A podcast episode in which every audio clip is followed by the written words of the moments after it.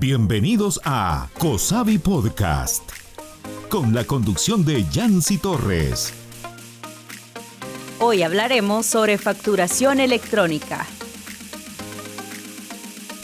Bienvenidos una vez más a COSAVI Podcast, su espacio sobre educación financiera y más. Hoy en el capítulo número 42 hablaremos sobre la facturación electrónica. Sabemos que como todo tema novedoso tiene un sinfín de dudas por parte de las personas que tienen empresas y también por los consumidores. Es por eso que hoy vamos a explicar lo más relevante de este tema y tenemos a un invitado especial. Él es Magister Jonathan Recinos, licenciado en Contaduría Pública, licenciado en Ciencias Jurídicas y además experto tributario. Bienvenido. Pues muchas gracias. Eh, pues estoy muy, muy, contento de poderles acompañar en esta ocasión para hablar de este tema tan importante. Así de que pues un saludo cordial a toda la audiencia de este podcast. Así es, tenemos ahora una pregunta muy importante y es diferenciar entre una factura digital y un documento tributario electrónico que lo vamos a comenzar a identificar como DTE. ¿Cuál es la principal diferencia? Ok, eh, mira. Lo que sucede es de que en El Salvador principalmente tenemos que reconocer de que en el pasado ya vienen muchos contribuyentes trabajando con los documentos tradicionales que son en papel. Hay otros contribuyentes que están también con documentos digitales y ahora eh, tenemos este que es un avance, que son los DTE. De tal manera, pues, cuando hablamos de documento físico, pues son los tradicionales que muchos utilizan. Luego pasamos a los digitales, que ofrecen muchas ventajas de, de que podemos enviarlo por correo. Sin embargo, tienen limitaciones de que para que tengan validez hay que imprimirlos. Además de que estos documentos digitales eh, yo los puedo mandar por correo, pero no puedo reutilizar la información. Ese es un aspecto muy importante de que con, con facturación electrónica sí lo vamos a poder hacer sí vamos a poder tomar ese documento y reutilizar todos esos datos porque ahí se habla de un formato de datos estructurados. Así de que el documento tributario electrónico, la principal diferencia es la innovación y el aprovechamiento de la tecnología en donde la firma electrónica también va a venir a, a dar elementos de seguridad sobre esa innovación. Tiene un papel muy importante la firma electrónica y hablaba sobre la validez que tienen los documentos, en este caso de la factura electrónica, al no presentarse de manera física, pero entonces hay algo que nos hace saber a nosotros que es válido. En este caso sería también el código QR, ¿no? Eh, así es. Eh, de hecho, es, el código QR viene siendo un, un elemento que no puede faltar en lo que llamamos la representación gráfica. Ok, aclaremos eso. Mira, lo que sucede es de que en facturación electrónica le tenemos que entregar al, al, consumidor, a la persona que nos está comprando, al cliente, le tenemos que entregar tanto un archivo que es en formato JSON y otro archivo que viene siendo como una imagen que es más familiar para todos. Entonces, esta imagen que es más familiar para todos, que parece un documento escaneado en PDF normalmente, pero puede estar en otro formato, este documento suele traer, eh, debe traer siempre un QR. Ese QR tiene un aspecto relevante en el sentido de que eh, yo voy a poder sacar mi celular y mi dispositivo eh, tablet o con lo que lo escanee y voy a poder con ello ir a un enlace. Que ese enlace me viene a dirigir a la administración tributaria para poder validar que ese documento realmente existe. Entonces cuando yo lo consulte, ahí verifico que sí, que coincida el monto, la fecha y los demás datos que dice tener ese documento. Así de que el código QR viene a jugar una función muy importante. Habla sobre un link. Este link ya mencionaba, se puede enviar a través de un correo electrónico, pero ¿qué pasa? Y es lo más común en nuestra sociedad aún que las personas adultas no quieren utilizar o complicarse mucho la vida con correos. Sabemos que a veces también abrir nuestro correo es difícil porque dice detección de amenaza, lo estás abriendo en un lugar en el que usualmente no estás y nos complica la vida. Se puede también enviar, por ejemplo, por WhatsApp, por otra red social. ¿Qué otra manera hay de que podamos tener ese código si no somos tan fanáticos de los correos electrónicos, por ejemplo, o si no lo tenemos?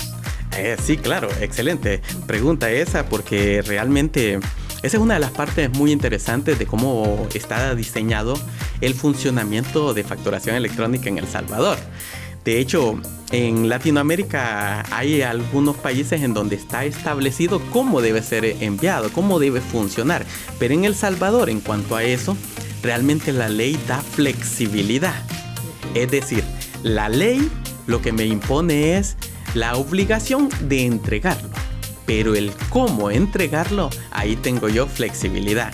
De ahí que, vamos a encontrar a muchos contribuyentes que van a estarlo entregando por correo electrónico, otros podrían decir por WhatsApp, otros por Telegram, por Messenger, por, o, otros podrían decir incluso voy a crear mi aplicación propia o lo voy a poner en mi página web. Pueden ser diversos medios que pueden adoptar los contribuyentes, las empresas, conforme a lo que ellos decidan y su disponibilidad para adaptarse a este tema. Bastante interesante esa parte, sobre todo para las personas que somos los consumidores, ¿no? ¿Por dónde nos van a pasar este también licenciado, la visión de esta ley es que todos los contribuyentes, sin importar la categoría, lleguen a ser emisores del DTE. Actualmente el Ministerio de Hacienda ha habilitado una plataforma donde se puede consultar a través del DUI o NIT la fecha que ha sido asignada a cada contribuyente para iniciar con la emisión de los DTEs. Eh, eso significa que la factura electrónica para los negocios va a ser obligatoria. Yo tengo mi negocio, tengo que unirme a esta nueva manera de hacer las cosas. Justamente, ese, ese es el plan que se tiene, de que esto va a ir adaptándose gradualmente este tema a todos los contribuyentes, de tal manera de que de hecho hoy en día la ley establece de que la obligación es de todos. Es decir, ya todos estamos obligados. Ahora bien, ¿qué sucede? Algunos dirán, no, pero a mí todavía eh, no me han obligado, no me han notificado fecha. Ok, expliquemos eso. Lo que sucede es de que la ley también menciona de que la administración tributaria tiene la facultad de ir gradualmente diciéndoles, eh, mira, tu fecha es, es tanto, es marzo, es abril, es eh, así. Puede ir asignando fechas de tal manera de que va a llegar un momento en que absolutamente todos eh, estaremos en facturación electrónica según lo que está definido en la ley. Ahora bien, también cabe la posibilidad de que yo diga, eh, pues a mí todavía no me han notificado, pero yo ya quiero eh, adoptar facturación electrónica. Ahorita yo puedo hoy en día voluntariamente yo solicitar el acceso y decir yo quiero facturar electrónicamente. De esa manera lleno una solicitud, hago las pruebas respectivas para que así yo sea autorizado como emisor DTE y al final es lo mejor porque como ya lo dijo, tarde que temprano todos los negocios van a tener que unirse a esta nueva manera, a este nuevo sistema de hacer las cosas. Pero ¿y si no lo hacen, qué va a pasar? ¿Hay alguna multa, sanción por esto? Claro, eh, para todos los contribuyentes que reciban una fecha de donde ellos deben de cumplir con facturación electrónica, es importante cumplir esa fecha. Porque si yo no, no cumplo con, con, con ello, estaré siendo sujeto a sanciones. De hecho, eh, es que desde el decreto legislativo 487, que es de fecha 30 de agosto de 2022, en ese decreto hicieron unas reformas al código tributario, que es con lo que viene a tomar vida facturación electrónica. Y ahí, en esa reforma, se incluyó un artículo, el artículo 239-A. Ese artículo eh, establece multas así como, como la de este caso de, incumplir, ¿verdad? Con, con, ese plazo que me asignen. Así como también hay unas sanciones ahí de que podría incurrir que son sanciones propias de facturación electrónica. Es decir, de que antes en papel no se tenía quizás esa moda, en, eh, la forma de incurrir en esas sanciones, pero ahora, debido al funcionamiento electrónico, toda la seguridad y los elementos de facturación electrónica, surgen unas, unos nuevos, digamos, casos de sanciones que podrían estar. Así de que hay que estar atentos, ¿verdad? De cumplir en debida forma. Y creo que también hay que asesorarse de este tema y por eso lo trajimos a usted a este espacio muy importante y aprovecho para invitarlos a que se unan a nuestras redes sociales. En YouTube estamos como Cosavi Ahorro y Crédito y en Spotify como Cosavi Podcast porque es necesario, licenciado, saber a qué nos vamos a tener, saber por qué es importante implementar ya este sistema y hablemos de los gastos porque he visto en redes sociales que han aparecido una cantidad de empresas y profesionales en el manejo de estos software ofreciendo el servicio, la instalación y todo el acompañamiento para que la persona sepa utilizar esta herramienta. Pero ¿qué es mejor? ¿Contratar un software o utilizar el que tiene el Ministerio de Hacienda? Dicho sea de paso, ellos están ofreciendo uno gratuito para aquellos comercios que facturen menos de 10 mil dólares al mes y que emitan eh, menos de 100 documentos. Entonces está por ahí también modificando, ¿no? Esta cantidad y esto, pero ¿qué me va a resultar mejor a mí? ¿Contratar uno privado o poder acceder a este que me ofrecen gratuito? Sí, claro. Bueno, en El Salvador existen dos sistemas, dos sistemas de cómo yo puedo adoptar facturación electrónica. Uno es el sistema de facturación, que es conocido también como el sistema gratuito, el sistema de facturación.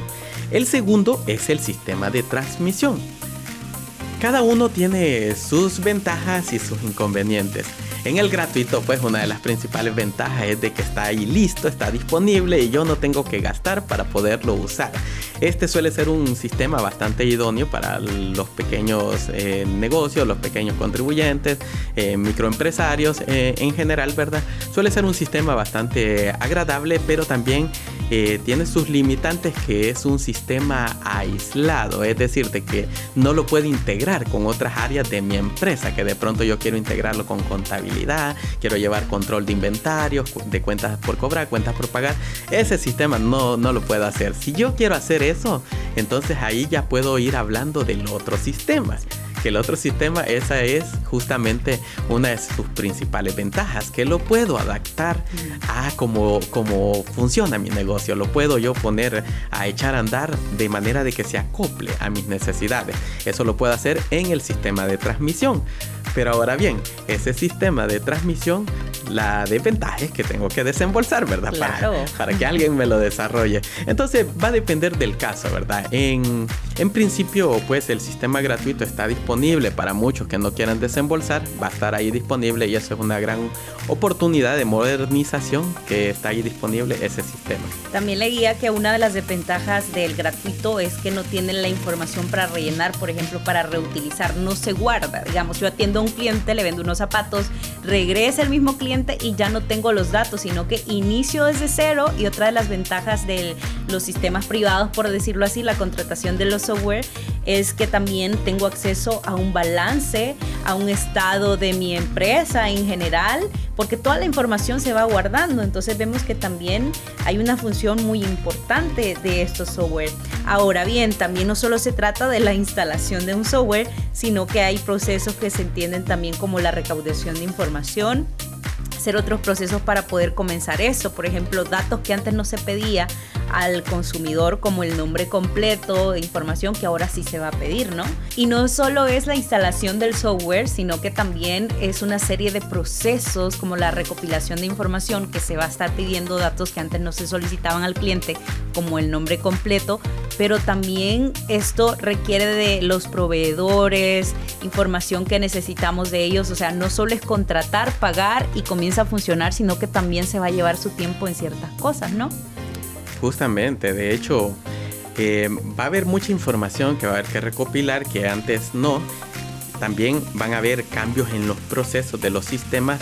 Por ejemplo, si yo tengo un sistema ya funcionando, pues no se trata de solo hacerle la, conexión con el nuevo sistema de, la administración tributaria, sino que tengo que también hacer eh, la adaptación en cuanto a, a, la información, cómo va a ser enviada, las tablas, todos los campos que ahí funcionen. Ese también viene siendo un proceso de transformación que conllevará su tiempo, así como también pues eh, formar a mis recursos, capacitarlos, pues como miren, este, esto va a ser el cambio.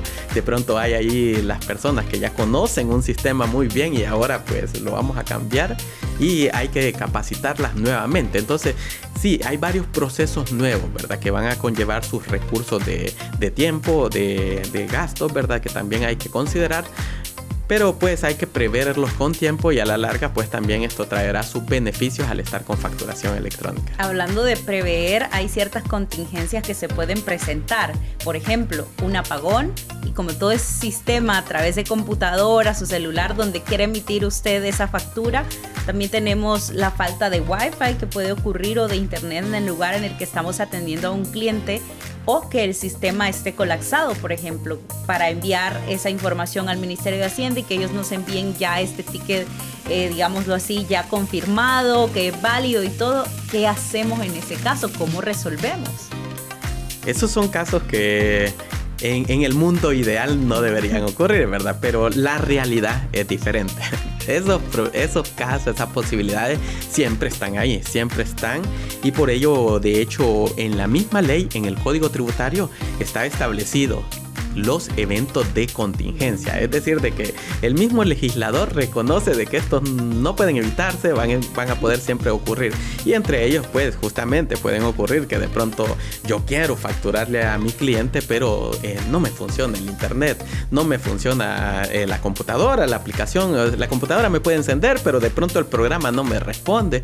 O suceden muchos factores, pueden ocurrir. Ahora bien, la misma ley me da la solución, me da la salida. De lo que se trata facturación electrónica es de que no se detenga el flujo de facturación. Es decir, la contingencia básicamente me da la posibilidad de que mi negocio continúe facturando bien el cliente aquí, pues él está esperando su documento y, y yo se lo emito.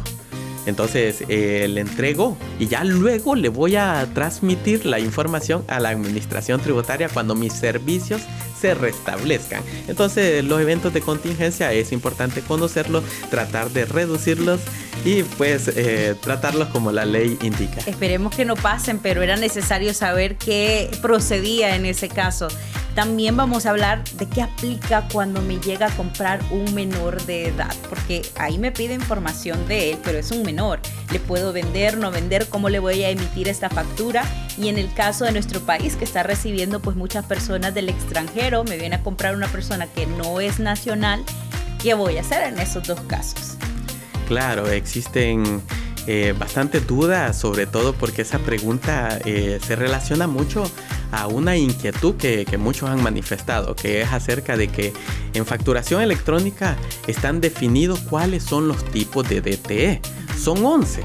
Y entre esos 11 no, existe el, ticket, no está para cuando venga un menor de edad y me compre, eh, no le puedo dar ticket, porque en, en facturación electrónica el ticket va a dejar de existir según cómo está definido actualmente. Pero ahora bien, eh, realmente la funcionabilidad de lo que antes hacía el ticket viene a ser retomada por la factura. Es decir, de alguna manera en la factura vamos a poderlo usar como que satisfaga, que cubra todas esas necesidades que antes suplía eh, el ticket. Por ejemplo, en el caso de un menor de edad, si este llega y me compra, pues eh, normalmente digamos que si este me compra una cantidad pues que no supere los tres salarios mínimos, eh, entonces le puedo entregar facturas sin detallar los datos. ¿Por qué tres salarios mínimos? Porque la ley establece de que cuando la compra supere tres salarios mínimos, yo como emisor estoy obligado a detallar los datos pero si no supera ese monto, eh, obligado no estoy.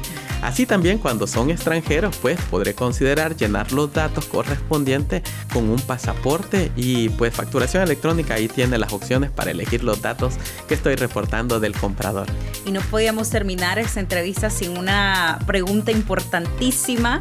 Antes archivábamos papeles, pero ahora no nos salvamos de los archivos porque debemos guardar por al menos 10 años toda la información de las facturas electrónicas. O sea, esto es una obligación por ley.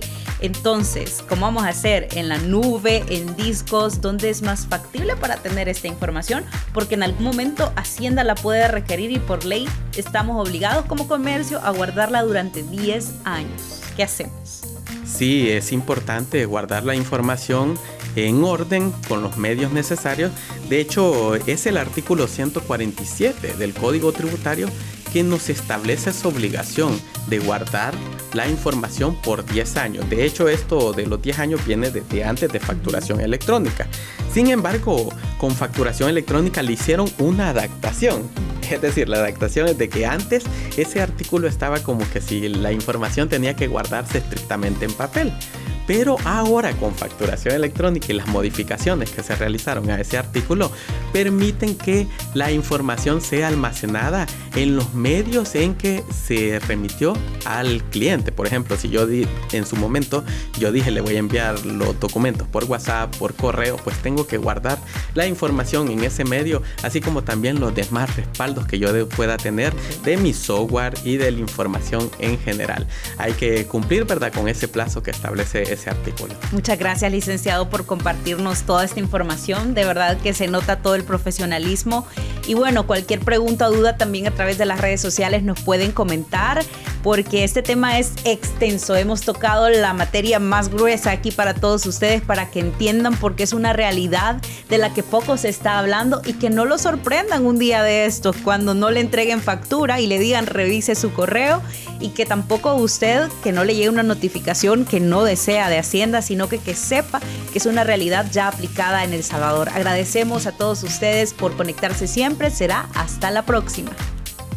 Le invitamos a escucharnos cada martes con un nuevo programa a través de la plataforma de Spotify. Escúchalo además en nuestro canal de YouTube, COSAVI Ahorro y Crédito. Tu crecimiento es nuestro compromiso.